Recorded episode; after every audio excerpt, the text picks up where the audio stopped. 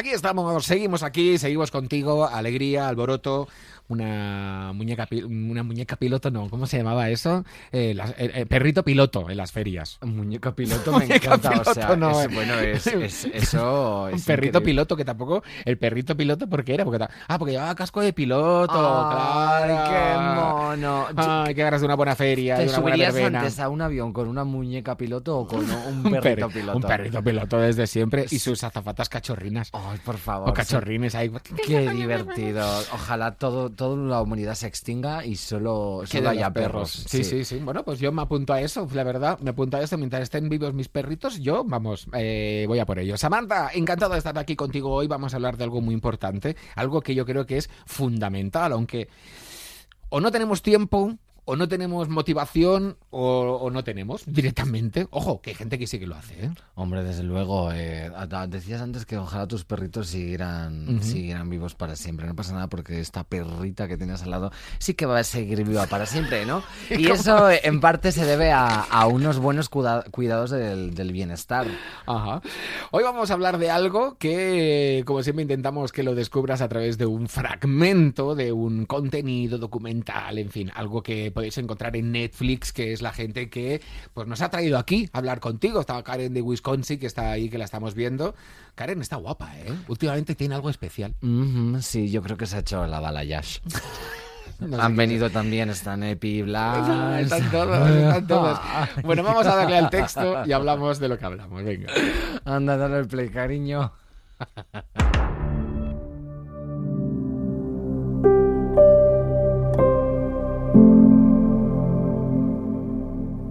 Vamos a empezar con los ojos abiertos y una concentración suave, tomando conciencia del espacio a tu alrededor. Y sin enfocar la mirada en nada en particular, vamos a respirar profundamente un par de veces inhalando por la nariz y exhalando por la boca. Al inhalar observa cómo los pulmones se llenan de aire y el cuerpo se expande. Al exhalar observa cómo el cuerpo se suelta al sacar el aire. Una vez más inhalamos por la nariz y esta vez, al exhalar por la boca si quieres, cierra suavemente los ojos. Antes de hacer nada más, tómate un momento para apreciar y disfrutar la sensación de haber parado, de no tener nada que hacer, ni ningún sitio al que ir. Encantado. Es un fragmento de guía Headspace para la meditación disponible en Netflix. Junto que te ríes ahora. te, quedan unos nombres ahora para ti, ahora que decir. Ya, ¿eh? ya, ya. Madre mía. Es esto. Guía Headspace para la meditación disponible en Netflix junto a la guía Headspace para dormir bien. Y es que hoy vamos a hablar de bienestar. Una palabra que está muy de moda y un objetivo para muchos, pero ojo, ¿eh? también es un término un poquito así como mm, difuso. Sí, sí, sí. Hay debate y polémica, ¿no? porque, porque la verdad hay muchas definiciones de bienestar, ¿no? Y para unos puede ser el placer que obtienes después, yo qué sé, de una siesta, ¿no? O para otros eh, pincharse veneno de abeja, como vemos en la serie documental Contraindicado. Y luego hay personas que prueban lo que sea, como en The, Good Lab con Gwyneth Paltrow, que a mí me encanta, ¿no? Donde les vemos hacer de todo, desde tomar setas en Jamaica hasta contactar con una medium para abrir el, sexto sentido, que eso me parece un ordinario, o sea, para que... O sea, Winnie, Winnie está muy mal. O sea, con que bebas agua ya se te abre la glándula pineal, ¿no? o por lo menos eso vi yo en Instagram. Y sin olvidarnos de unas pocas afortunadas como las Kardashian o mujeres de, de The Real Housewives of Beverly Hills. Ahora estoy ejerciendo un poco de ti, ¿has visto? Sí. sí, Me encantaría que, que, que los nombres que aparecieran fueran falsos un día y tú los leyeras. las Kardashian o las amas de casas reales de Beverly Hills, ¿no? Que se pueden permitir cualquier tipo de tratamiento al alcance de la élite. Y es que ahí está el tema. Hoy vamos a hablar de bienestar, de todo lo que incluye la palabra bienestar, pero tú y yo, Samantha, que somos personas... Eh, personas. Personas, aparte de personas, eh, sí que te voy a preguntar a ti directamente. O sea, aquí lo dice la élite. el, bienestar es para la élite o todos podemos eh, yo creo que mm, mm, no todos podemos y todos deberíamos, ¿no? Lo que pasa es que yo creo que el, bienestar se ha enfocado de, una manera como si fuera un lujo, un capricho, ¿no? Un privilegio y sobre todo que se hace mucho mercado con él porque date cuenta de que normalmente se asocian conceptos que tienen que ver más con la belleza, ¿no? O el culto al cuerpo y al físico que con realmente la sensación de estar bien Que Totalmente. Si te has dado cuenta, bienestar es estar bien al revés. Oye, paremos el podcast ya. O sea, yo, creo que con esta afirmación no hace falta ni invitada ni nada. Nada, nada. O sea, O esto, sea, esto ya- acabamos de, escribir- de- de descubrir la piedra filosofal en todo esto. Sí, de hecho, me, me- o sea, estoy despedida. Me, me voy ya, de, de- no, voy, no voy a trabajar nunca más. Es que después de esto no, no, no, no ¿Para hay qué? más. No puedo decir nada más Nada inteligente, más. ¿no? Solo hola. El caso es que, que no podemos negar que, que- que existe una mayor facilidad, o por lo menos tienes más herramientas a tu disposición, cuanto más elevado sea tu poder adquisitivo, ¿no? Y siempre, pues, la- las élites, la gente de, de clase alta, eh, las personas que tengan una mayor estabilidad económica, pues van a tener mucho más tiempo, mucho más energía, mucho más recursos para dedicarse en cuerpo y alma a- al bienestar, ¿no? A nuestro templo, que, Que, es, ojo. que es este cuerpo serrano. Que no quiere decir que a lo mejor consigan ese bienestar. A lo mejor están alcanzando unas metas que son así como muy fantasiosas, pero eso no les provoca a ellos mismos al final un bienestar. A lo mejor un bienestar porque están alrededor de la sociedad, ¿no? Todos nos vemos guapos, todos estamos guays. Claro, eso es lo que si me lo llevas a un cuarto aparte, a lo mejor dice, pues es que es- o sea, mi vida es una mierda, ¿sabes lo que te quiero decir? Hombre, a ver, peta- Tengo un físico y un cutis fantástico y, y Petardas de to- súper concentrados. petardas hay en todos los estratos sociales, ¿no? Entonces eh, habrá gente pues que sí que realmente entiende que lo importante es comer bien, ¿no? Tener todas esas vitaminas, eh, ser una, una tía súper healthy, ¿no? Pero sin caer en, en el convencionalismo y el cliché asqueroso que, que eres una pretenciosa de tomo y lomo, ¿no? De me voy a hacer una granola con arándanos, que casualmente es lo que he desayunado yo hoy. Mira, para mí bienestar es la típica abuelita gallega que Sí. se alimenta fantásticamente bien, Eso. que se pega unos paseos y se recorre medio Galiza cam- caminando simplemente para ver a su amiga y que están ahí, haga frío, haga calor, con sus ideas y su... Para mí eso es bienestar. O sea, cuando yo veo una abuela gallega, ahí en un pueblo gallego, pienso, eso es bienestar, eso es lo que yo persigo. Hombres, yo creo que nadie, nadie está más bien que una abuela, ¿no? Así por norma en general. Esto puede parecer muy solemne, pero entonces si no, si mi abuela es la que mejor está, pues entonces el bienestar es, eh, puede que tenga que ver con esos valores. Y muchas veces nos vamos siempre no a la vanguardia, a la cinta de correr, a los tratamientos, al, al waterbox, al crossfit, y es mentira. O sea, yo lo que quiero es ser una señora, ¿no? Y dedicarme en cuerpo y alma a mi cocina, a hacerle pastas a mis amigas y a estar bien. Al Y- bienestar. Bienestar, volvemos a ver. Y ya, a- antes de dar paso a nuestra invitada, que la tenemos a la vuelta de la esquina, bueno, a la vuelta de la esquina. Ojalá Está- literalmente a la vuelta está abajo esperando en la puerta. Está far, far away. Ahora hablaremos con ella. A mí, mira, eh, y ahora sé que me voy a poner en contra un colectivo, lo siento, esto es así, el de los gimnasios. eh, Sí. A mí es que me parece el sitio más aburrido del universo. Pero y luego lo arreglaron poniendo pantallas para tú correr en una cinta mientras ves el Sálvame. Yo no creo que eso tampoco... Luego crearon el, cross, el, el CrossFit, ¿no? Que dijeron, va, Que así es como va. Pero bueno, a mí levantar una rueda de un camión tampoco me... ¿Podían hacer algo que fuera más interactivo? Perdona, es que eh, o sea, eh, un gimnasio más interactivo, más divertido. te has en ese equivocado aspecto? de target. ¿Sabes qué pasa? Que, que, o sea, eso es ordinario. O sea, que- CrossFit, ¿no? Es como, venga, voy a hacer lo mismo que en el gimnasio, pero claro, aquí puedo en el parque puedo estar sin camiseta. Hay algo que me, que me, me perturba de toda esta gente, ¿no? Entonces yo solo apoyo los gimnasios si es con tu grupo de la tercera edad o con tu club de lectura y te vas a hacer pilates. Ahí está. Todas las amigas súper contentas y luego beber un agua carbonatada con azúcar. o El sea. aquagym, el aquagym de la piscina Sí. del complejo de vacaciones. Cuando Eh. te unes con todas ellas ahí, eso es divertido. Es divertido, ¿no? Porque no hay nada más de bienestar que pasárselo bien y ser una tía divertida y disfrutona. Y no hace falta hacerte fotos después del ejercicio, ¿eh? No. Que tampoco hace falta. No Basta hace falta ya. ahí dejar ahí constancia todos los días que has ido al gimnasio. Por favor. Dale a la cabecera y hablemos de bienestar. Oye, que yo me pregunto, después de todo este rato que llevamos charlando, ¿sigues ahí?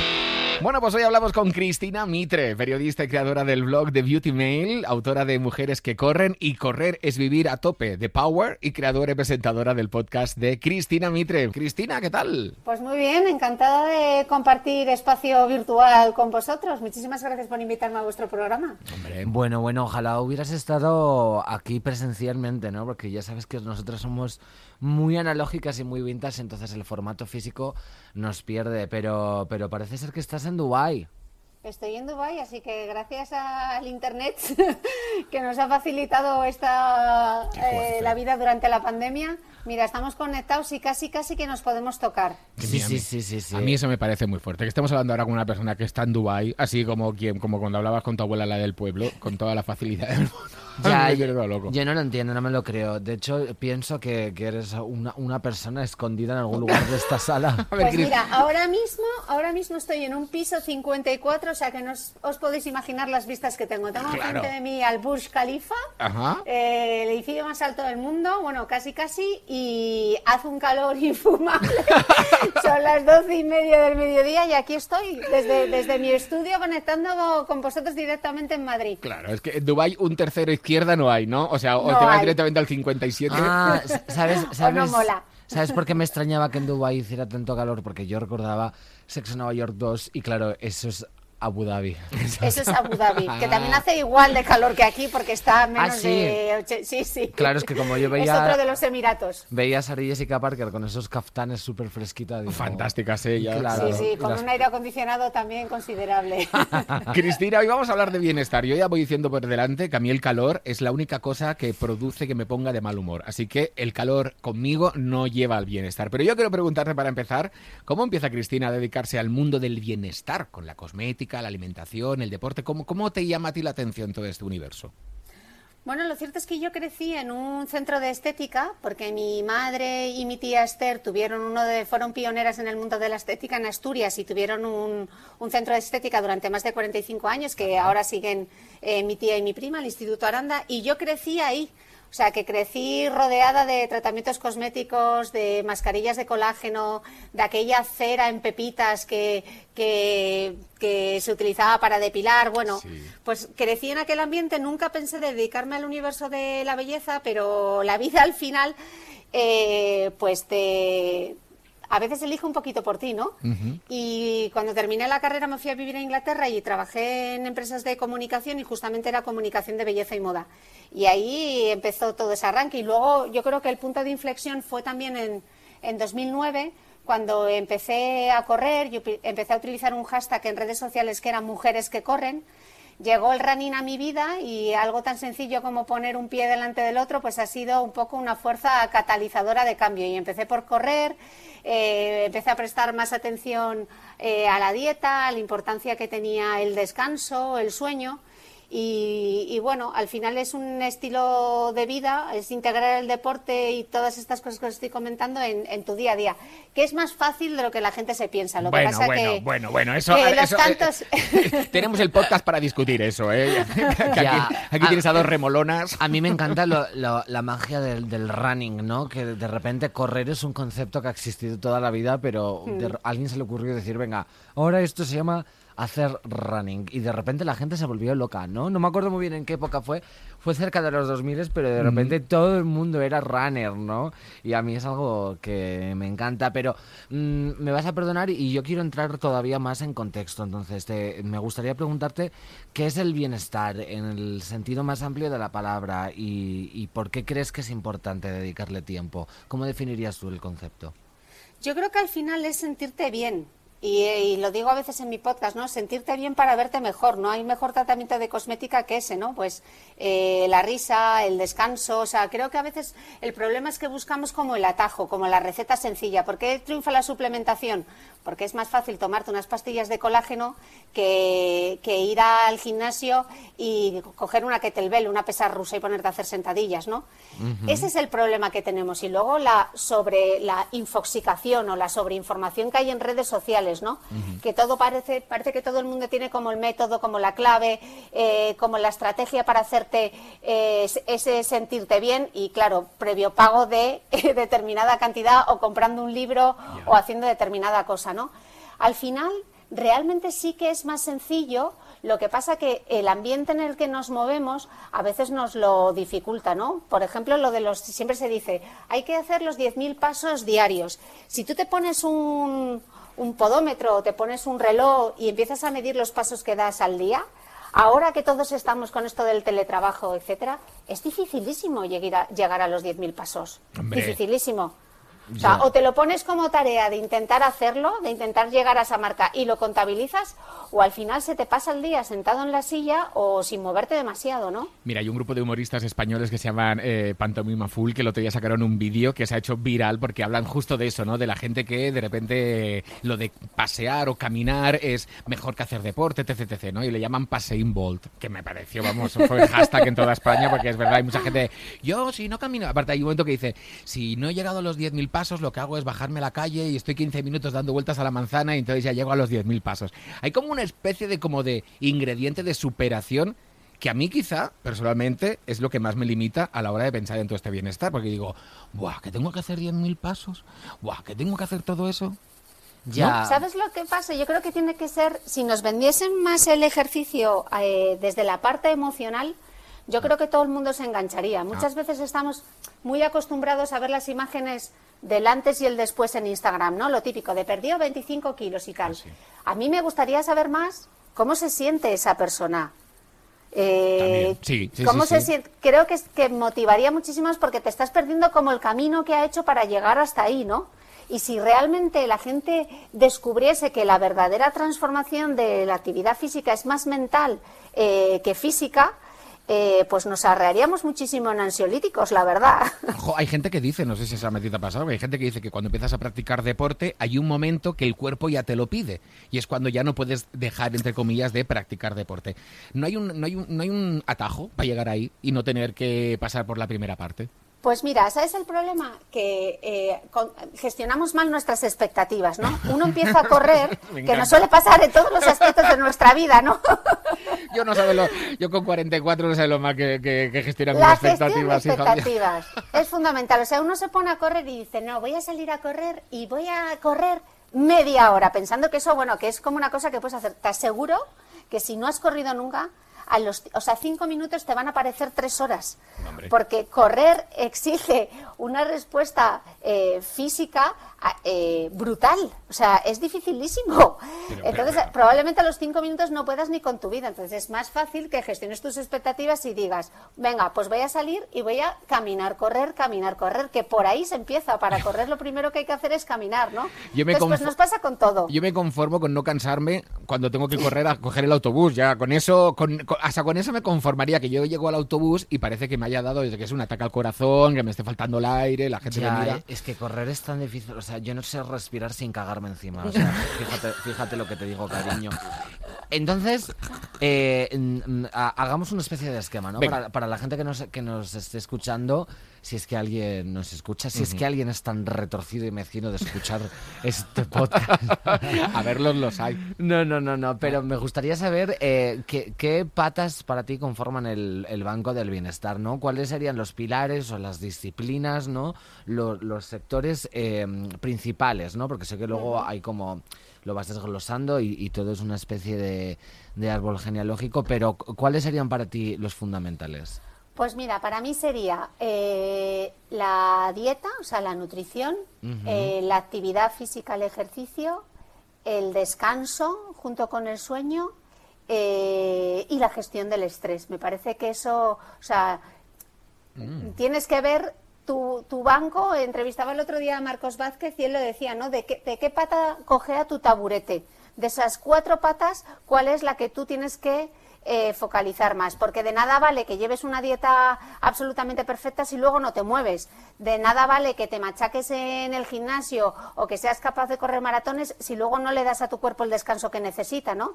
De, no, de nada vale eh, hacer ayuno intermitente si luego llegas y tienes un estrés que tienes, que estás ahí con el cortisol todo el día súper elevado, ¿no? Eh, al final es un equilibrio en, en todas esas cosas y de nuevo es gestionar tus, tus expectativas. Uno no puede decir, no, eh, voy a cambiar mi dieta completamente y me voy a apuntar al gimnasio porque es que probablemente no vas a lograr ese objetivo. Yo creo que para lograr el gran cambio, primero tienes que ir, eh, pues en lugar de quitarte, ir sumando cositas, ¿no? Venga, pues voy a eh, quitarme las pantallas cuando voy a la cama. Eh, voy a intentar hacer algún ejercicio de respiración entre, entre una cosa y otra. Voy a intentar llegar a los 10.000 pasos diarios. Cosas pequeñas, objetivos que tú puedas cumplir para que eso te mantenga motivado. Si tú te pones unos objetivos que son demasiado ambiciosos, como no vas a lograr cumplirlos, pues te vas a frustrar porque vas a decir, pues a tomar por saco, ¿para qué me esfuerzo? Si es que soy inútil, si es que no se me da bien el deporte, si es que no tengo tiempo, si es que estoy estresado. Ya, sobre eso te quería preguntar, porque eh, a veces Mm, el mundo del bienestar, por así decirlo, ¿no? De, las rutinas, del deporte, el ejercicio, la alimentación, eh, se acerca a unos lares que tienen más que ver con el, con el body shaming. Entonces hay algunos mensajes y yo, yo estoy a favor ¿eh? tanto de, una, llevar una buena alimentación como de, hacer deporte. No hace falta que salgas a correr o vayas al gimnasio, ¿no? Para conseguir un tipo determinado de físico puedes hacer, yo que sé, eh, telas, me puedo apuntar a natación, o sea, algo que, que te entretenga, aunque sea jugar a las palas en la playa, ¿eh? Pero sí que es verdad que a veces eh, eh, todo, todo este mundo del bienestar mm, se acerca a unos caminos como peligrosos para la autoestima, ¿no? Porque hablábamos antes de las expectativas y en concreto con el tema del, del, body positive, de tener estar en buena forma, ¿no? De la belleza, de la alimentación. es difícil controlarlo sin que se te salga de madre, ¿no? Y acabes con más expectativas aún de, conseguir un objetivo basado en unos cánones de belleza y, un arquetipo no idealista de lo que la sociedad te ha inculcado. ¿Cómo lidias tú? Como, como, especialista en el bienestar, ¿no? Eh, para, para, que esto no ocurra. ¿Cómo lanzas un mensaje que sea empoderante y se aleje de, todo lo negativo que puede traer preocuparse por, por, tu línea, por así decirlo?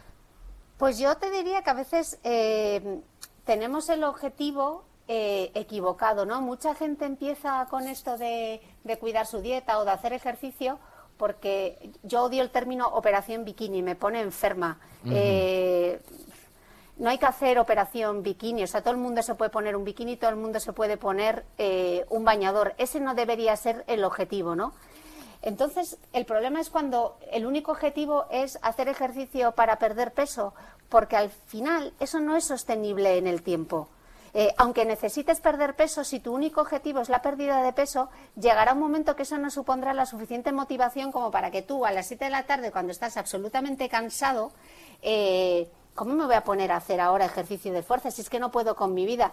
Pero si en cambio tu motivación es otra, es pensar que cuando termines de hacer ese ejercicio te sientas bien, esas endorfinas, lo de las, endorfinas no es, no es mentira, o sea, eh, claro que ocurren, claro que, claro que produces endorfinas cuando terminas de hacer ejercicio, pero lo que no puedes esperar es terminar una carrera o ir corriendo y que suene música de violines, ay, ya noto las endorfinas, no, o sea, estás que te mueres, pero cuando te quites las zapatillas vas a decir, jolín, soy la bomba porque estaba absolutamente derrotado, oye, y me he puesto y lo he hecho. Esa es la endorfina, es esa sensación de, de, superación. Y, yo creo que si realmente se hablase más en redes sociales y en lugar de estar todo el día con el cuerpo, con el antes y el después, que si el six-pack, que si el culo que desafía la gravedad, toda esa gente contase más cómo ha sido su proceso, contase más cómo se han sentido, eh, qué es lo que han sido capaces de hacer, yo creo que ahí es donde hay que poner el objetivo. Lo que pasa que, claro, el bombardeo es tan brutal que yo lo que le recomiendo a la gente es,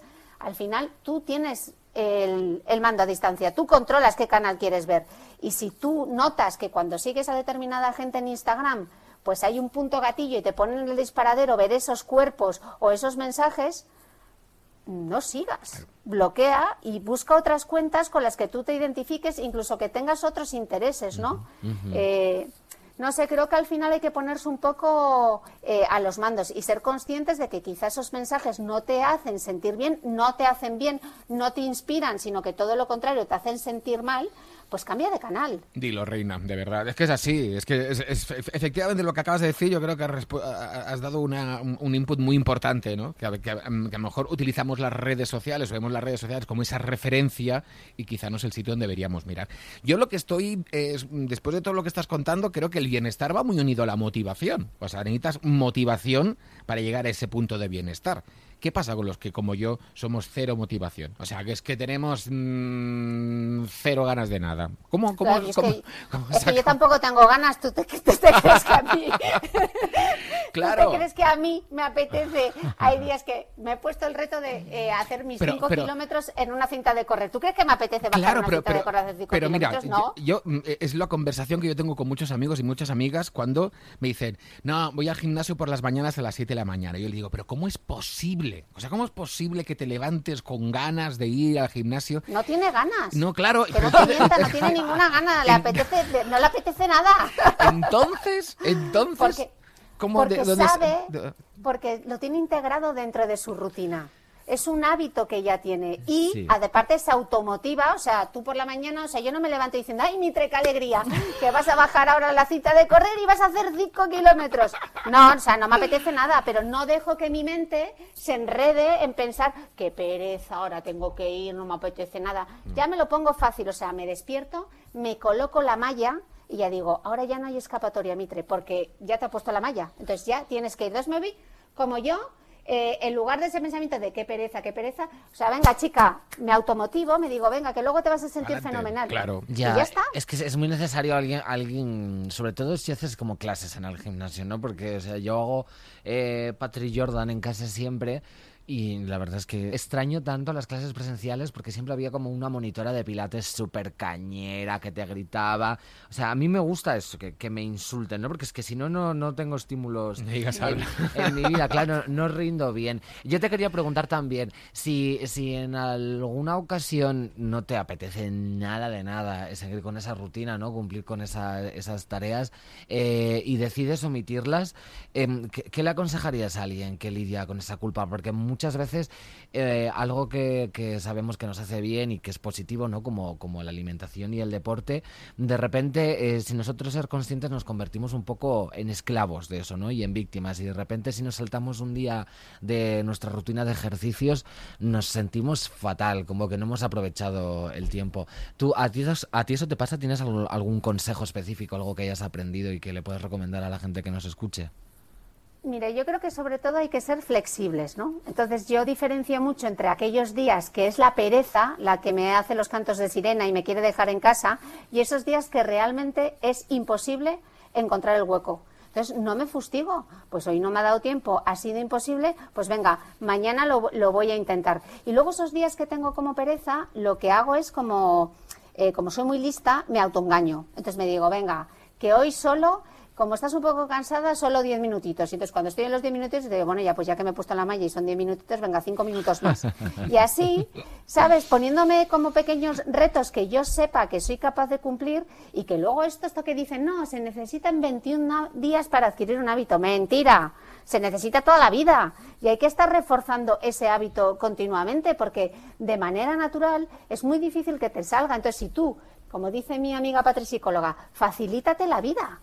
O sea, eh, póntelo en la agenda. O sea, yo sé que los martes y los jueves me toca entrenar la fuerza. Entonces, aunque no me apetezca, yo sé que es importante para mí y que debe ser tan prioritario como otras cosas. Y luego yo creo que ponemos demasiada fuerza en eh, o demasiado hincapié en la fuerza de voluntad o en la motivación. No, es que no tengo fuerza de voluntad, yo te, como no tengo fuerza de voluntad, ala, eh, de perdidos al río. Ay, o es, es que es una estar excusa perfecta esa, ¿sabes lo que te quiero decir? Anda que yo no he Es que- sacado la fuerza de Es voluntad. que no me motiva. Joder, ¿cuántas cosas, ¿cuántas cosas hacéis en vuestro día a día que os motivan cero? Yo tengo un montón de ellas, pero las hago. Ya. Todo, o sea, vivir. Pero las haces, pero las haces Claro. porque tiene, porque sabes que al final o tienes que hacerlas porque neces- porque lo necesitas para vivir y el ejercicio lo necesitas para vivir. Vale. Eh, Lo hemos entendido. Compro. compramos, Com- lo compramos. Com- compro total, porque sí que sí, o sea, Sí. estaba Me- me está pensando. eh, claro, adem- además yo soy eh, la típica persona que, que a las cosas importantes, en plan, es el cumpleaños de mi amiga Claudia, eh, no puedo ir. Y luego me, me habla cualquier persona para invitarme a, a algo súper estrafalario y me comprometo enseguida con cosas que no me apetecen nada, ¿no? Y luego es, es fin de semana y todos están tomándose algo en una terraza y yo estoy estoy como, joder. Qué- qué ¿Por, qué me comprometí a esto hace dos meses, no? Pero no, sí, sí que es verdad que, que también tienes que encajarla muy bien en, en tus tiempos, ¿no? Y en, y, y en, en tu día a día, porque hay veces que, que sí que tienes más tiempo libre y otras veces que menos. Y yo creo que eso tiene mucho que ver también con, con la clase social, y, o más bien con el poder adquisitivo, ¿no? Porque da la sensación, o sea, pe- Perdóname si me equivoco, ¿eh? pero yo creo que cuanto más trabajo tengas, más explotada estés, eh, eh, y ya no solo en el trabajo, porque luego a lo mejor llegas y tienes que encargarte de una familia, hacer la comida, ¿no? Las tareas del hogar. Entonces, cuando, cuando todo, todo eso eh, te sucede, es prácticamente imposible acceder al, al bienestar. Entonces, ¿crees sinceramente que, que el, el culto al cuerpo, la- una buena alimentación y en general el bienestar, tal y como lo hemos definido en los primeros minutos del podcast, ¿crees que es algo que depende de- de- del poder económico? Jolín, correr es gratis. Caminar es absolutamente gratis. Comer sano, comer más verduras no es más caro eh, que comer en el McDonald's. Lo que pasa eh, que sí que es cierto que eh, muchas veces eh, puede que no llegue esa información y que muchas veces estamos en redes sociales, etcétera, y estamos como metidos en una burbuja y no sepamos la realidad, pero polideportivos hay. Eh, dificultades, claro que tiene la gente para encontrar el hueco, pero es que igual no estamos divulgando o no lo estamos contando como deberíamos para llegar a toda esa gente que igual no tiene acceso, ¿no? Ojo, pero Pero no creo que sea una cuestión eh, económica.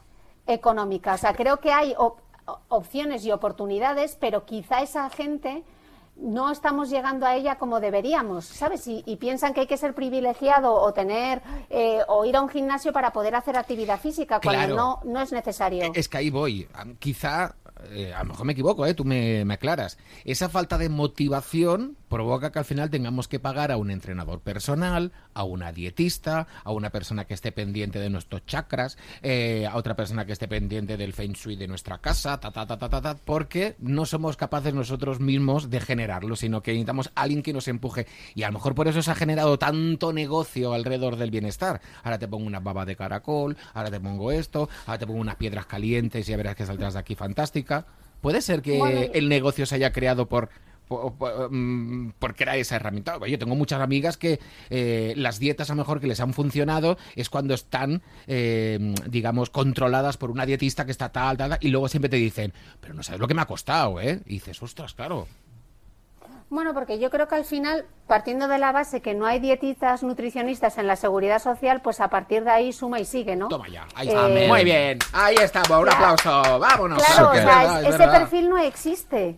Y tú vas al médico y tampoco saben, porque no lo han estudiado en la carrera, ¿no? No saben prescribir eh, actividad física, no, nade. Ya, pero es que esta señora lo que tiene es osteoporosis y quizá lo que debería estar haciendo es entrenamiento de fuerza, ¿no? O está en la menopausia y además de caminar debería coger peso. Pero es que no está contemplado dentro de la seguridad social. No se prescribe actividad física. En los colegios la educación física sigue siendo la María. O sea, se prioriza más eh, las matemáticas, la ciencia, etcétera, que la actividad física. Entonces, claro, partiendo de, de eso, eh, claro, claro que luego vienen muchos más, claro que luego el acceso es mucho más difícil porque no estamos empezando por la base, ¿no? No estamos enseñando a los niños cuál es la diferencia entre eh, proteína y grasa. Total, total. A mí Y me entonces, encanta. claro, luego, mm, pues eso, pues Sí, sí, sí. A pues mí- llega el marketing y, y, y- nos fastidia la historia, ¿no? Y entonces nos, nos hablan del aceite de palma y todo el mundo entra como en pánico, eh, o confundimos eh, la grasa de un aguacate eh, con la grasa de un bollicao, ¿sabes? Como si, como si fuesen el mismo tipo de grasa, porque no hay una educación de base. Eso me parece muy importante. A mí, por ejemplo, yo, mis sobrinos en el, en el comedor, cuando van a comer, lo primero que comen es la fruta. O sea, empiezan por el postre para que se coman esa pieza de fruta y luego ya con lo... A mí eso me parece brutal. Yo, yo nunca llegaba a la fruta en el colegio, vamos, imagínate, después de haber guardado la sopa en el recipiente para el agua y, lo, y los San Jacobos Y en el... comerte bo- todo el pan. Y los San Jacobos en el bolsillo de la... Tampoco tenía yo espacio para la fruta. Es un cambio muy importante porque además eh, tenemos que darnos cuenta de cuál es el menú infantil o cómo está conformado el menú infantil en la mayoría de restaurantes de todo el territorio español, ¿no? Nuggets. Y siempre suele incluir nuggets, Macarrones con eh, tomate. escalopes de pollo rebozados, macarrones con tomate, patatas. O sea, estamos generando una, una cultura de la alimentación que es peligrosa, ¿no? Y yo sí que pienso que, que el, bienestar, tal y como lo conocemos, eh, ha derivado en una especie de negocio, ¿no? Y, y, el capitalismo siempre te genera necesidades que en realidad no tienes, ¿no? Para luego sacar una ventaja económica y aprovecharse de todas esas carencias, vendiéndote cremas, que si dietistas, que si eh, batidos detox, ¿no? Pero claro, eso ya eh, se, se sale totalmente de lo que tú nos estás contando del bienestar y es una visión en la que yo coincido, ¿no? Que es llevar una buena alimentación y apostar por la educación pública y hacer que la gente entienda eh, eh, cómo funcionan las vitaminas que necesita nuestro cuerpo en determinadas ocasiones, que llevemos eh, un, un, listado, ¿no? Un registro, que vayamos a hacernos analíticas para saber todas estas cosas, para saber cómo funciona nuestra microbiota, ¿no? Y sobre todo para, para que, los jóvenes de hoy en día no coman algo que no sea nuggets, patatas fritas y eso porque ya bastantes explotadas estamos con la clase, ya bastante cansancio nos deriva eso, pero y ya luego encima llegas a casa reventada y claro, ponte tú a hacer una dieta o a planificar eh, una cena equilibrada para tus hijos, o sea, realmente lo que te apetece es meter los canelones que has comprado en el supermercado, ¿no? Ultra congelados y darle eso y eso no puede ser. Yo creo que en los tiempos que corren lo verdaderamente revolucionario y punk es el bienestar, ¿no? Y es las dinámicas de cuidados. Entonces eso es algo que tiene que calar en la sociedad ya, porque estamos tan tan denigrados, ¿no? Y estamos eh, tan en decadencia por culpa de todas estas cosas. Entonces... Eh, no, no, no, es que eh, eh, Cristina, esa cosa que es que tiene un momento de reflexión que yo me, me, No, no, yo la he dejado hablar. y me ha encantado lo del bienestar como un nuevo, como lo, lo más punk en este momento. Hombre, el, el, punk se supone que es subversión, ¿no? Y disidencia, ¿no? Como ir contracorriente, pero es que... Cuídate y En esta sociedad de hiperconsumo que, que te tiene tan explotada, tan mal todo el rato, lo más revolucionario y lo más contra con, contracorriente. Sí, contracorriente. Iba a decir contracorriental. lo más contracorriente que puedes hacer es realmente eh, comer bien, intentar hacer eh, deporte, moverte, eh, en general todo lo que estábamos hablando del bienestar. ¿Qué opinas de esto, Cristina? Es, es un sentimiento pues que a veces es difícil, o sea, estaba diciendo antes que es más fácil de lo que creemos, pero a veces es que no nos lo ponen nada fácil, ¿no? Si pensáis, por ejemplo, eh, la publicidad dirigida a, toda la publicidad ultraprocesados dirigida a menores, no se entiende que eso no esté legislado, que no esté prohibido. Mm. La, cantidad de estímulos que reciben los niños, eh, con, todo con muñequitos, con colores, todo como divertido, claro, tú luego le pones eh, un plato de acelgas y por muy bonito que se lo quieras poner el brócoli y las verduras, pues claro, no chilla, ¿no? Como los muñecos de la televisión o no viene con el Kung Fu Panda. Entonces es muy es muy complicado si desde, si desde abajo y, si desde los poderes políticos no se toman eh, no se toman cartas en los asuntos no eh, no se toman cartas en el asunto. Eh, la actividad física igual el ejercicio que hacen los niños no cuánto ejercicio hacen ¿Cuánta actividad? ¿Cuántos de ellos hacen eh, los 60 minutos diarios de actividad física mínima? O sea, eso es, un mínimo. ¿Cuántos lo cumplen? Muy poco. Y el abandono de la actividad física ya en la adolescencia por parte de las niñas, ya nos quiero ni dar los datos para no terminar de deprimiros. Pero claro, todo eso tiene un impacto en, en, esos niños y en esas niñas que, que, luego serán adultos, ¿no? Si no eh, tienen el hábito cuando son niños es muy difícil que luego en la edad adulta también lo tengan. y claro, lo tienen que ver en casa también, ¿no? Eh, está clarísimo. Si es que venimos unas clases de gimnasia en el que venga ahora de 10 a 11, ponte a correr. ¿Por qué? Porque sí, porque toca gimnasia. Y ahora a saltar el potro, que yo me acuerdo que yo veía el potro y decía, pero ¿por qué tengo yo que dejarme los huevos aquí? Eh, no voy a llegar, mido muy poquito, yo soy bajito y, no...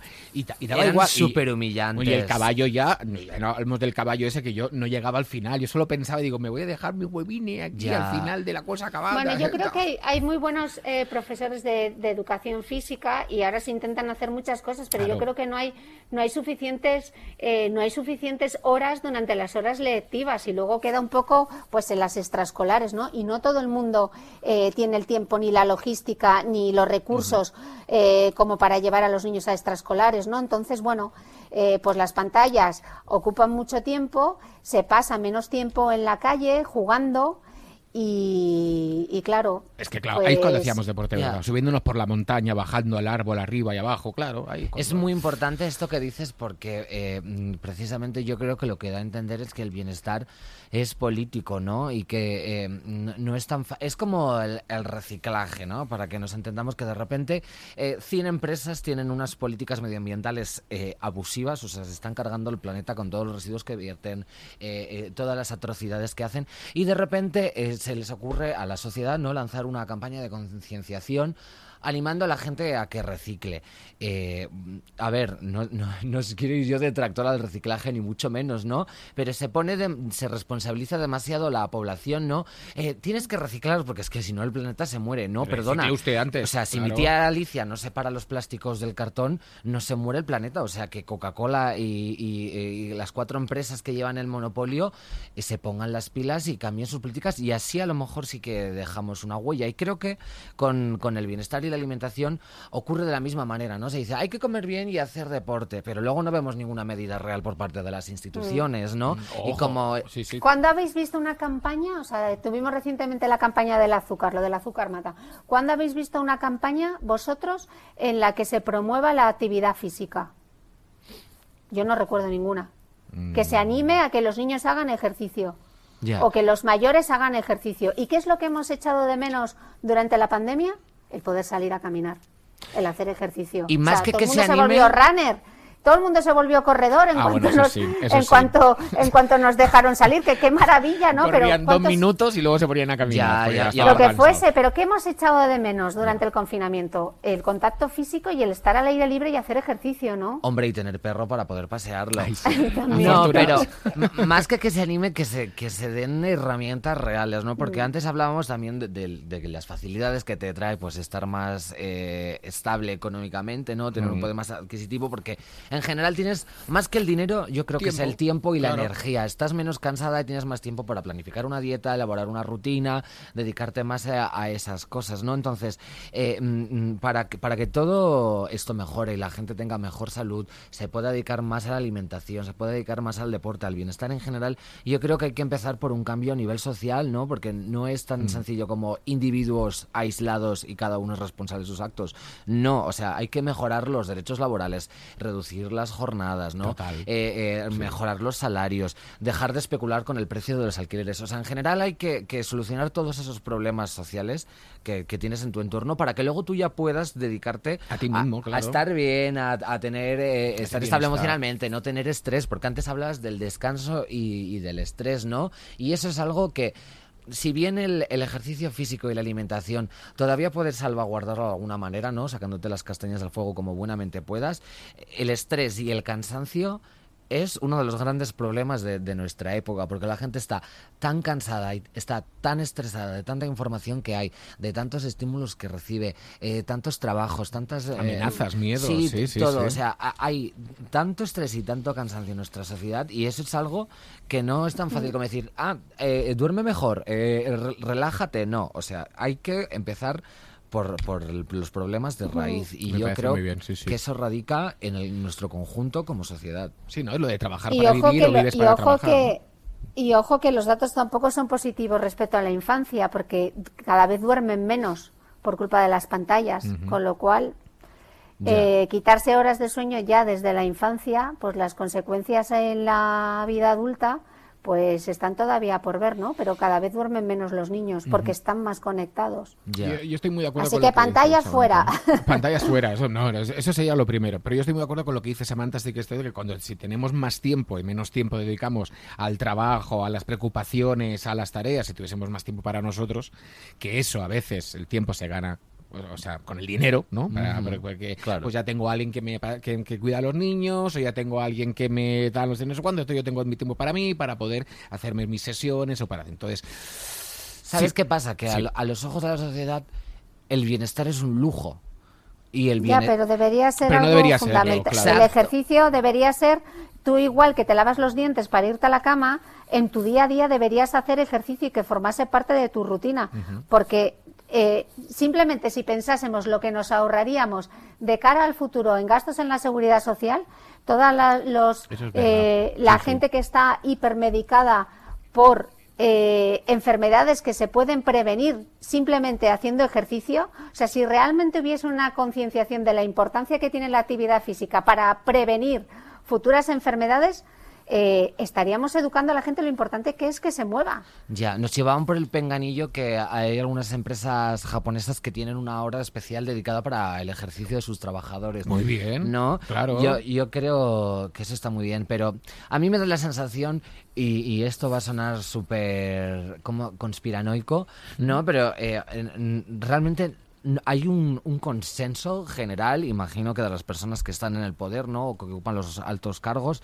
En general, el sistema está conformado de una manera que tenemos que ser dependientes todo el rato, ¿no? Entonces, eh, no tenemos tiempo, dinero ni energía ni para comer bien ni para hacer ejercicio. Si no comemos bien, no hacemos ejercicio, no descansamos y estamos estresados, somos eh, víctimas posibles, ¿no? Y, y en potencia de muchísimas más enfermedades o problemas a nivel de salud y realmente la salud también está construida de una forma eh, eh, bastante mm, disfuncional, por así decirlo. Y ojo que hay muy buena salud pública en España, ¿no? Pero cuando estás mala, no te dicen eh, descansa, eh, empieza tal. O sea, te dan una pastilla o te dan un tratamiento Sí. para reincorporarte cuanto antes a tu vida, para ser productiva y para ser funcional.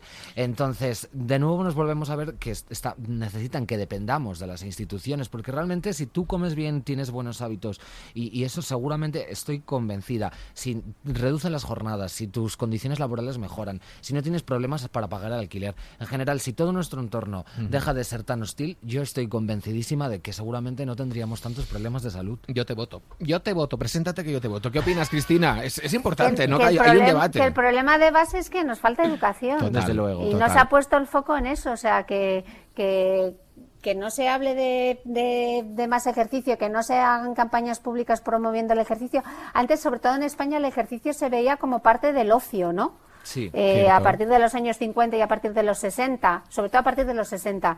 Era parte como el que veraneaba, pues el que hacía ejercicio era eh, pues el privilegio o el ocioso o el que tenía dinero para hacerlo, porque no había tiempo para hacer, eh, no había ni tiempo ni dinero para hacer ejercicio, ¿no? Eh, pero yo creo que hay que cambiar, pues eso, desde, desde la base y que el ejercicio esté integrado como parte de- de- del- del estilo de vida y Total. que yo creo que pues de nuevo las expectativas que es que no que es que te conviertas en deportista de élite es que en lugar de coger el autobús el metro el taxi o ir en coche a la oficina camines un poquito más Y que ojo, que no es necesario tampoco para ser deportista o para correr que tengas las últimas zapatillas, última generación para correr, las mallas que son especiales para correr, porque al final, claro, la industria eh, ha visto que ahí hay negocio Sí, y pero parece claro, que tienes que ir mm. uniformado, porque van por la sí, calle pero y es- también nosotros somos muy cucos, ¿sabes? Claro, nos por eso, ponemos, por eso. nos autoengañamos. No, como no tengo tiempo, no, es que como necesito comprarme unas zapatillas, no, es que como pues hay para muchas cosas que no se necesita, o sea, para caminar no se necesita gastar dinero. Totalmente. Ya, hombre, O subir y- las escaleras de tu casa. Yo, porque vivo en un piso 54 y puedo terminar con los gemelos en la, en la, en la garganta. Yo tengo un tercero Pero sin ascensor, pero lo tuyo sería. Sube vamos, caminando, ¡uh! sube caminando, sube y Shakira baja cantaba caminando. siempre descalza, entonces Sí. yo creo que tú puedes salir a correr en calcetines. en, en concreto, las, en concreto las zapatillas es un, es un Sí. punto importante, ¿no? Pero es que somos tan coquetonas, yo soy esclava de la moda. Y ojo, eh, yo quiero incluir en todo esto porque a mí, mm, personalmente, no sé qué opináis, eh, tanto tú como Samantha, em, vas al supermercado, te encuentras las verduras, pero luego el departamento de verduras bio, que tienen el doble de precio y que serían las más recomendables para comer. Pero las otras están...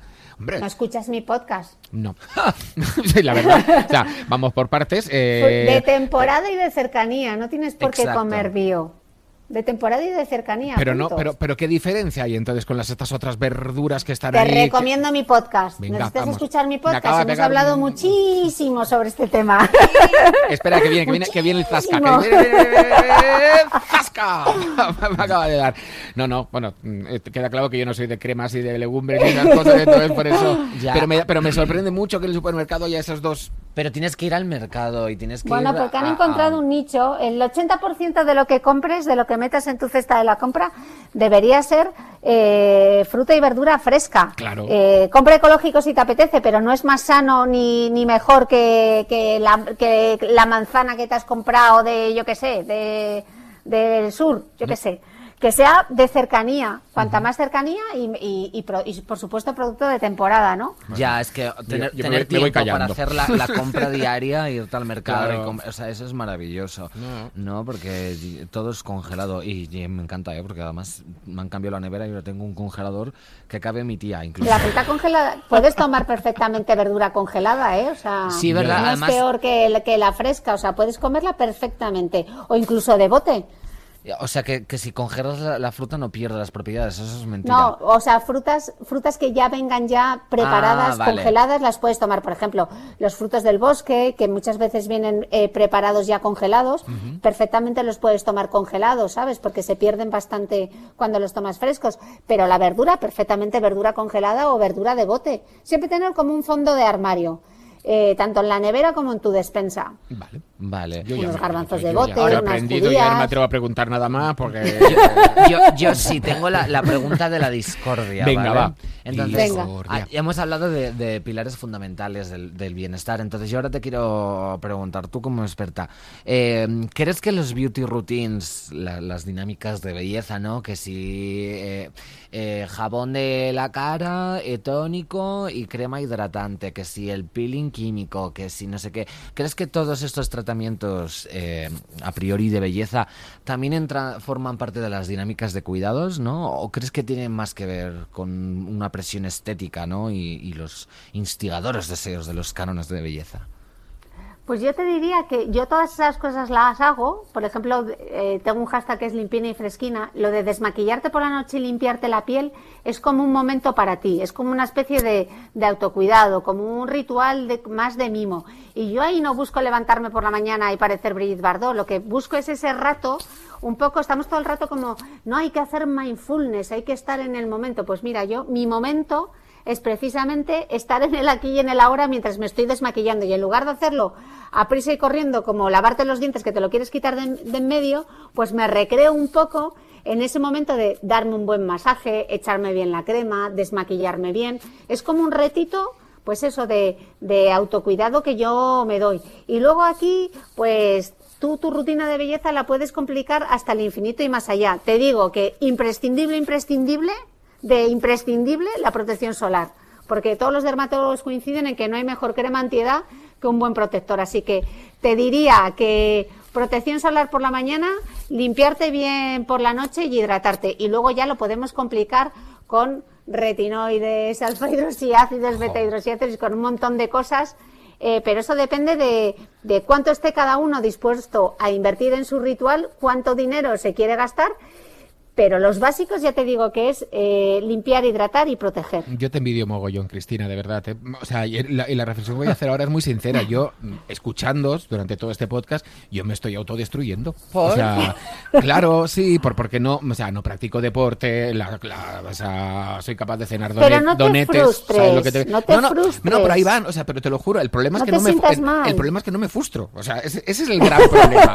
Claro, que, que, me parece que está bien, o sea, no que esté bien, pero como la gente que me dice, pero cuídate más, dice, bueno, pues ya, pues ya así, o sea, he perdido todas las esperanzas en, en mi, en, no, ¿sabes, mí mismo. ¿Sabes cuál te voy a dar, qué consejo te daría yo? Venga. Piensa Muchas veces, muchas veces te dicen, eh, ¿qué te diría tu yo de 16 años? A mí lo que me diga ahora mi yo de 16, o sea, lo que le diría yo a mi yo de 16 me importa poco porque probablemente me diría, anda ya, venga, vete por ahí.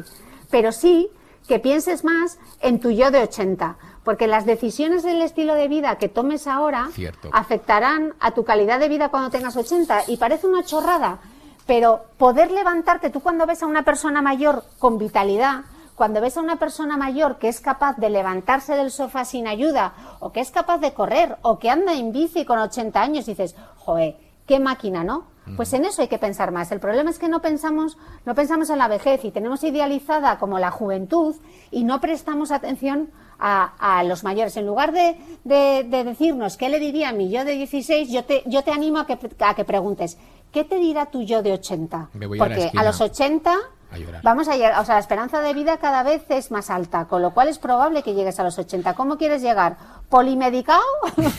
¿O, siendo, ¿O siendo capaz de levantarte tú solo del sofá y, ser autónomo? Tienes toda la razón del mundo, pero aún así me autoniego. ¿Sabes lo que te quiero decir? Ya. dejo todo el destino. No sé si es el de. O sea, ojo, eh, también tengo que decir que las cosas son como son. Uno es más agraciado en unas cosas, la otra. Yo, por suerte, no aparento en mis 44 años. Nunca he tenido que hacer ningún tipo de dieta porque me he podido comer toda la panadería y no pasar absolutamente nada. Y entonces me siento afortunado. Y a lo mejor por sentirme afortunado, pienso, pues esto no va conmigo. Y Es que es una lotería, porque mira, o sea, yo, eh, y, y porque soy coquetona, ¿eh? Entonces me, gasto un dineral en limpiadores faciales, luego eh, el tónico, el peeling químico de, de Ordinary, luego que si la crema hidratante, o sea, a lo mejor me, gasto, mi casa no, no tengo casa, tengo un, un neceser de belleza. Y luego viene un sinvergüenza, eh, eh, mm, un tío rancio, ¿no? A limpiarse la cara con la misma toalla con lo que se ha lavado los cojones y tiene mejor cutis que yo. Ese y yo soy yo, digo, ese soy yo. Digo, ¿qué es esto? O sea, ¿por qué el mundo me huye de esta manera? Claro. Es que es una broma de mal gusto, ¿no? Y luego viene un sinvergüenza también a desayunar un cigarro y una caja de donetes y yo como una tonta de- eh, cortando piña a las, a las 9 de la mañana y Eso pienso... yo también. Digo, me, me voy a ir de la vida, o sea, yo, yo no quiero nada. ¿Qué hacemos, Cristina? ¿Qué hacemos? O sea, ¿cómo arreglamos Yo esto? creo que es, por, pues eso, eh, cambiar de canal del mando y poner el foco en otra cosa. pero Pensar me- que esto me- lo estás haciendo porque te hace sentir, pues eso, eh, que Claro. te hace sentir bien. Sí, sí, sí, es- no hay que compararse. No, no, no, estás tienes- cuidando de ti. Exacto. Tienes toda la razón del mundo. Y ahora hablando en serio, eh, sí que, sé que, que yo me concentro en eso, en el futuro, ¿no? También pienso, o sea, yo en las típicas conversaciones que tenemos con amigos de tal, no sé qué digo, pero eso con 80 años nos van a poner mm, los órganos de plástico, vamos a vivir. O sea, yo confío totalmente en eso. Quizá debería tener un plan B, ¿no? Yo creo que deberías invertir un poco en tu yo de 80 para no llevarte una sorpresa. Yo creo que sí, yo creo, yo creo que sí, yo creo que sí. Yo Te creo que la... de mí con 80. Hombre, con, Hombre. con- con 80 años haremos otra vez eh, Este el- es- podcast. es- este podcast, ¿vale? Y contaremos Oye, será y- te, te será que nos rendiremos cuentas cuenta. fenomenales. Te puedo Claro. asegurar que tú y yo seremos unas viejas rechochas y Jordi Cruz estará exactamente igual como conservado un formol, Pero mira, lo que- fumándose un cigarro y desayunando con No, lo que ha dicho Cristina tiene toda la razón del mundo. Yo no piso la playa porque el calor me pone de muy mal humor y entonces la playa me pone de muy mal humor. Así y yo creo que es el piel, secreto. sí, Yo, claro. personalmente, ¿eh? Hombre, es que el, el sol te envejece tanto. Eh, Vamos a Pero el sol te da, siento deprimiros, pero el- el sol os da aunque no vayáis a la playa, ¿eh? Sí, Ya, ya, ya. claro, claro, no, pero bueno, pero a lo mejor, y te puedo decir, eh, yo he vivido muchos años en Mallorca y a lo mejor no salía de mi casa, salía, salía de casa a las 8, de 8 a 9, a las 9 encerraba en casa hasta las 6 de la tarde, cuando el sol ya no estaba tan fuerte. Ya, es que. Pero, eh, no Una sé rata Es, es- es una de esas cosas de. la- en la playa no sé por qué siento que me da más el sol y me pongo más morena Oh. si estoy en la playa. Si estoy a lo mejor en un paseo. pff, Ni fu ni fa. Y en realidad es mentira, ¿eh? es todo mi cabeza de, de rubia estúpida, que es lo que soy. E- Y, y ya está. Yo creo que la, la conclusión que, que hemos sacado de todo esto. ¿Te puedes creer que se me ha olvidado la conclusión? Bueno, puede ser, ¿eh? Esas cosas Sentirte, pasan. doy yo una, te doy yo una. Venga, sentirte va. bien. Entonces, cuestión, tienes que hacer todo esto para sentirte bien. Desde luego. Ah, ya me acuerdo. Eh, que la gente tiene que dejar de pensar en lo que quiere, ¿no? Y tiene que empezar a pensar más en lo que necesita. Y precisamente porque necesitamos estar bien y estar saludables para afrontar todos los sinsabores que, nos plantea la vida, tenemos que hacer un esfuerzo extra y contra todo pronóstico, eh, por, muy que tengamos todo a nuestra contra, ¿no? Intentar eh, llevar una dieta más equilibrada, más sana, ¿no? Intentar eh, dejar los ultraprocesados, los ultracongelados, intentar no desayunar un cigarro, un monster y unos donetes, ¿no? Eso, Eso es verdad. eso sobre todo. Y luego ya el ejercicio, aunque no es ejercicio, pues mira, ir- irte a caminar, darte un paseo con tus amigas. O sea, es- pasear con tus amigas es el nuevo running. Cuídate y quiérete, que es lo importante. Eh, Cristina, em, te aseguro que me voy a leer, me, me voy a leer, digo, y me voy a escuchar todos tus capítulos del Escucha los podcast. podcasts. ¿eh? Eso, eso va a Escucha mi podcast, te lo receto. Estamos para a tu yo de 80. ya me digo yo que sí. Estamos a punto de jugar un juego muy divertido en el que vamos a hablar de tratamientos así rarunos que existen en la faz de la Tierra. Pero antes de jugar a ello, quiero preguntarte a ti como especialista, ya que hablas eh, de todo ello, ¿cuál es el- la práctica o tratamiento, a lo mejor que no has aplicado contigo misma, pero que has visto, que has dicho, qué cosa más rara hace esta gente para el bienestar? Uy, tú te metes en la página web de Gwyneth Paltrow, en Goop, Hombre, antes y hablamos... te salen todas las cosas más peregrinas. Hemos o hablado sea, con ella, no con ella no, pero de ella antes. sí, sí, Con ella, sí. Podríamos hablar con ella porque habla perfectamente Debería español. Debería tener como un disclaimer diciendo no hagas nada de esto, es perjudicial para tu salud. O sea, es, No hagas nada de lo que haga es Gwyneth para echarte unas risas todo lo que propone. Sí, propone no. cosas muy locas como los, eh, los huevos de jade vaginales para reconectar con tu cuerpo. Ay, sí, eso lo he visto. Sí, Ay, sí, jo, sí. es que la quiero tanto, o sea. Sí, pero lo que pasa es que Gwyneth debería dedicarse a hacer películas. Ya. y no a dar consejos de salud porque cuando se mete en el terreno de la salud dice bastantes disparates y bastantes barbaridades. Pero Hom- bueno, es que la yo- queremos de todas formas, Hombre. Por, fa- a veces... por favor, con esas velas que sacó con olor a su vagina. ¿No visteis Sí, eso? sí, sí, sí. Es Está que- muy obsesionada con su vagina, sí. Sí, es, es todo. eh, bolas de jade para mi vagina. Que Velas con olor a mi vagina. O sea, es. es, déjate la vagina en paz. Gwyneth, mi vagina Paltrow. Habrá que ir a Talavera, Talavera, ¿eh? ¿no? Ella estuvo en Talavera, habrá que ir a investigar si hay algún origen de todo eso, de su pasión por su vagina. Sí, sí, sí. Que, eh, pero, mm, opinión lo máxima sincera que puedas, ¿eh, Cristina? En todas estas prácticas, ¿cuánto hay de postureo y cuánto hay de realidad? De- depende de qué hablemos. Hay algunas que sí que tienen evidencia científica detrás para, eh, por ejemplo, estoy pensando, eh, el Botox para la sudoración ex- excesiva de las axilas. Perfecto. Funciona súper bien. Sí. Eso funciona súper bien. O para las arrugas del entrecejo. Sí, funciona, hay evidencia. Eh, ¿Los champús crece pelo? Pues no. Por mucho que te laves el pelo con un champú crece pelo, no te va a crecer el pelo. O sea, eh, depende, depende de, Del, del, del marco. del tratamiento, del tratamiento en sí. Bueno, pues prepararos porque os voy a dar ahora, vamos al juego, os voy a dar. Os- tratamiento. Es un tratamiento, es, amigo. Es información real, ojo, eh, no me la estoy inventando, ojalá, que puede ser que sí. Os voy a dar eh, dos opciones sobre posibles tratamientos, ¿vale? Me tenéis que decir cuál es la correcta. Una es inventada y la otra es la correcta. Vamos a empezar por los masajes, ¿os parece? Pues sí te iría bien un buen masajito ahora, ¿no, Sam? Hombre, Ay. por favor. ¿Te gustan los masajes esos duros? Así. Ya, mira, yo, acupuntura ya next level, o sea, a mí que me claven un, un ancla. Qué bestia, de verdad. Que- me lo ¿sabes- estoy imaginando. ¿Sabes, y- sabes que, me, que me da mucho gusto imaginarme? Como que estoy tumbada en el suelo y pasa una pisonadora gigante por encima y me cruje toda la espalda. Que en realidad me, me aplastaría, ¿no? Y moriría y mi cabeza estallaría en mil pedazos, ¿no? Pero imagínate que, que soy como un Looney Tunes. Que, A mí el peso no me va bien siente ni- también, me gusta, Qué me gusta. gusto, por favor. Existen edredones con peso en el interior porque dicen que tener peso en encima tú hace que descanses mucho mejor. No sé si. Bueno, si quieres un día voy a tu cama y me tumbo encima. pues me encantaría, ¿eh? no habría ningún tipo de problema. Sí, sí, sí. Yo cuando voy al dentista, que te ponen una cosa como para protegerte de las radiografías, yo dejo que me lo quiten, pon- pongan todo el rato porque ese peso me da tranquilidad. No sé si me estoy inventando algo, Cristina, o tú estás al tanto de esta técnica. Eh, El peso encima. qué compromiso. Bueno, los, los masajes tailandeses, ¿no? Son mucho así de ejercer fuerza con el peso de la de quien te lo está haciendo, sí. No vamos a hablar de masajes tailandeses, sino que os voy a dar dos opciones. A ver, la primera, masaje con serpientes, ¿de acuerdo? Eh, como bien dice el nombre, pues es un masaje en el que se aplican serpientes encima del cuerpo, son serpientes no venenosas y que mm, enmarañadas ahí empiezan a ejercer cierta presión eh, sobre los cuerpos desnudos de los clientes. Esto se hace en una villa al norte de Israel, ¿de acuerdo? Ojo, esa es la opción número uno. La opción número dos. Masaje con tortugas. Y no hablamos de tortugas normales y corrientes, hablamos de las tortugas de caparazón blando para hacer masajes. Eso se hace en una zona de Australia. Se van colocando en distintos lugares del cuerpo y con su peso y movimiento de las patas hacen presión en ciertas zonas. Dicen que su viscosidad ayuda a que las zonas a tratar se trabajen mejor. ¿Qué creéis que es cierto? ¿El masaje con serpientes o el masaje con tortugas? Vosotras tenéis ahora... Mm, Yo voy a decir que el masaje con tortugas es verdad, ¿no? Porque en Australia están desquiciados. O sea, llovió semen, tienen a Kylie Minogue, pues están, están, están fatal. Pero llovió semen. Llovió semen. Explotó una fábrica de...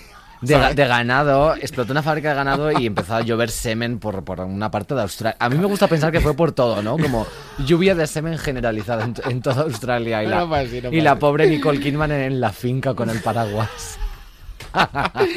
Entonces, yo digo que ¿Qué es verdad. tortugas? Sí. Cristina, ¿tú qué dices? ¿Serpientes o tortugas? Mira, a mí los dos me parecen igual de peregrinos e igual de absurdos. Eh, ¿Quién quiere darse un masaje con una serpiente? No lo sé. Eh, pero te diría que el real es el de la serpiente, por aquello de, de la presión, etcétera. Creo que el de la serpiente. cómo se nota que ella es la profesional en todo esto. Masaje de serpiente es la opción correcta. Según sus aficionados a esta práctica, son especialmente hábiles para aliviar migrañas. Ojo. Bueno, esa es la versión oficial. Estoy convencido de que alguien en Australia da masajes con tortugas. Hombre, lo de la tortuga me lo he inventado yo, ¿eh? Yo, Ayer en casa tranquilamente dije, a ver qué animal, porque pensé, ¿qué animal puede hacerte un buen masaje? Pues fíjate que yo le daría el masaje a la tortuga en vez de ella a mí. También estaría bien. No sé, yo me pondría unas botas de presoterapia o me haría algo así antes de, dejar en paz a la pobre serpiente que, te ha hecho. También, es que ha utilizado los animalicos. Mm. Pobres animales. Unas botas de presoterapia, esto me ha encantado. ¿Qué es? Uy, pues eso te para las piernas cansadas, si tienes las piernas cansadas o como muy cargadas, eh, te alivia mucho la circulación. Y son como una especie de botas que se van hinchando y eh, eh, ayudan a la circulación. qué ah, maravilla. qué fantástico. Mm. Eso me gusta. Venga, vamos por el tratamiento. Cristina, no nos cuelgues el teléfono, por favor. No, no. no, lo que más me gusta son los efectos especiales que haces. es lo mejor de todo. Muchos años en el mundo del doblaje. Hombre, zafarrancho del rancho. Ahora a ver cómo hago, cómo hago los efectos de lo siguiente. Ahora vamos a hablar de tratamiento de pelo, ¿vale? Es la última que me queda. Ahí, ahí, ahí vais a contra... ahí, ahí vais a entrar bien. Ojo, porque una de estas dos opciones es correcta. Opción 1. Tratamiento de cabello con esperma de toro. Eh, en un salón de lujo, ¿de acuerdo? De Londres, exactamente de Londres, eh, mm, aplicaron una mascarilla, ¿de acuerdo? Capilar, que estaba hecha por esperma de toro, que le llaman que es como la Viagra para el cabello y está hecha eh, de semen de toro orgánico importado, ojo, no, no sirve cualquiera, sino de Escocia y está mezclado pues con eh, raíces de iranís. Este es el primer tratamiento, ¿vale?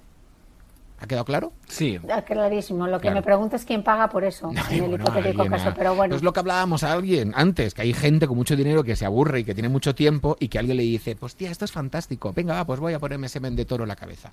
Opción 2. Tratamiento de cabello con excrementos de ruiseñor. Se sabe que las geishas japonesas, bailarinas kabukis y tal, que se untaban su cabello con una crema que contiene excremento de ruiseñor. El tónico está hecho eh, de excrementos en polvo de cucurrupuca japonesa. Joder, qué mal estoy, oye. Pareces Bjork. Qué burra. Y un ruiseñor que se encuentra en Asia. Fortalece el pelo y le da un brillo especial. Solo es para cabellos oscuros. Entonces, la pregunta es: ¿tratamiento con eh, esperma de toro. Ese es mentira. O tratamiento con eh, heces, eh, excremento de ruiseñor. El del toro es mentira, porque en Escocia no hay buenos toros, entonces no tiene sentido que importen el semen desde allí. Bueno. Yo la segunda te diría es verdad. A ver, o sea, que la segunda es verdad, claro. La segunda es verdad. O sea, estáis las dos de acuerdo que el tratamiento que está de moda es el de excrementos de ruiseñor. Sí. Porque, uy, Cristina, Cristina va, yendo para abajo. Es que ya lo he oído ese, por eso. Ah, sí, lo has oído. Por eso, por eso, sí, ese me suena. Pues la opción correcta es el esperma de toro. ¿Qué? Claro, tú estabas aplaudiendo. Sí, sí, sí, ojo. Estaba aplaudiendo yo ya. sí, directamente. toma. Pero tienes toda la razón del mundo, Cristina. Tú has oído hablar de eso porque se usan los excrementos de ruiseñor como crema facial. Ojo, eh, para ah, aplicar en la cara y de ahí te ha sonado. Ah, de ahí venía. Pasa que he hecho un poquito de maldad y he cambiado eh, el, ah, vale, vale, Pero lo del toro es así. Era un salón de lujo de Londres, ya no lo hacen. Hombre, mm. es que no hay buenos toros en Irlanda. Bueno. Yo estaba pensando toros en Escocia, como que no lo veía yo. Claro, pues he pensado yo lo mismo. Ya, ya, ya. Bueno, bueno, bueno. Esto, yo, yo consulto fuentes oficiales, Google. ¿Sabes lo que te quiero decir? Otra cosa es que sea verdad o sea mentira. Ay, Cristina, oye, yo no sé si estamos muy por el bienestar pero lo hemos pasado muy bien en el programa de hoy hablando de todo muy eso. divertido. ¿Tú querías incluirle algo más, una última aclaración para la gente que nos escucha? Tenemos público muy amplio, todos son muy majos, todos son muy majas, gente de buen hacer, gente con mucho futuro, así que es el mejor público al que le puedes mandar un mensaje. Pues yo, como buena periodista, me quedaría con el titular de que se hablen más que escuchen más a su yo de 80 y que se dirijan menos al de 16 porque lo hecho, hecho está, pero todavía tenemos mucho tiempo por delante y mucha vida por delante y hay que llegar a los 80 a tope de power. Pues amén, cariño, a tope de power, bien Destroyers y bien Terminators. Bien punk. Bien punk. Bien punk. Hay que ser una vieja rechocha, no, hay que ser una vieja rechula. No, claro, y aparte que sí, sí, sí, sí, sí, el, el, el mundo hace que te apalanques, wake up, ¿no? Levántate y O ponte sea, a hacer ¿qué- ejercicio. ¿Qué, qué es esto? ¿Camisetas? O sea, que estas frases Son que- tazas de Mr. Wonderful. dicho, Sí, total. Pero bueno. Cristina, un beso bien fuerte. Saluda Otro a toda la- para a- vosotros, muchas saluda, gracias. Saluda desde, el- el- ahí, desde la planta 50 y algo de Dubai y qué suerte, hija mía, qué suerte. Un besito fuerte, ¿vale? Venga, la próxima en Madrid. Gracias, Hasta chicos. luego, Oh, chao. Beso, chao. Samantha, tú y yo nos tenemos que ir marchando. Sí, sí, Tenemos sí, sí, prisa. pero antes quiero preguntarle a nuestros oyentes, ¿no? ¿Os habéis ido a retirar el semen de toro del pelo o por el contrario seguís ahí?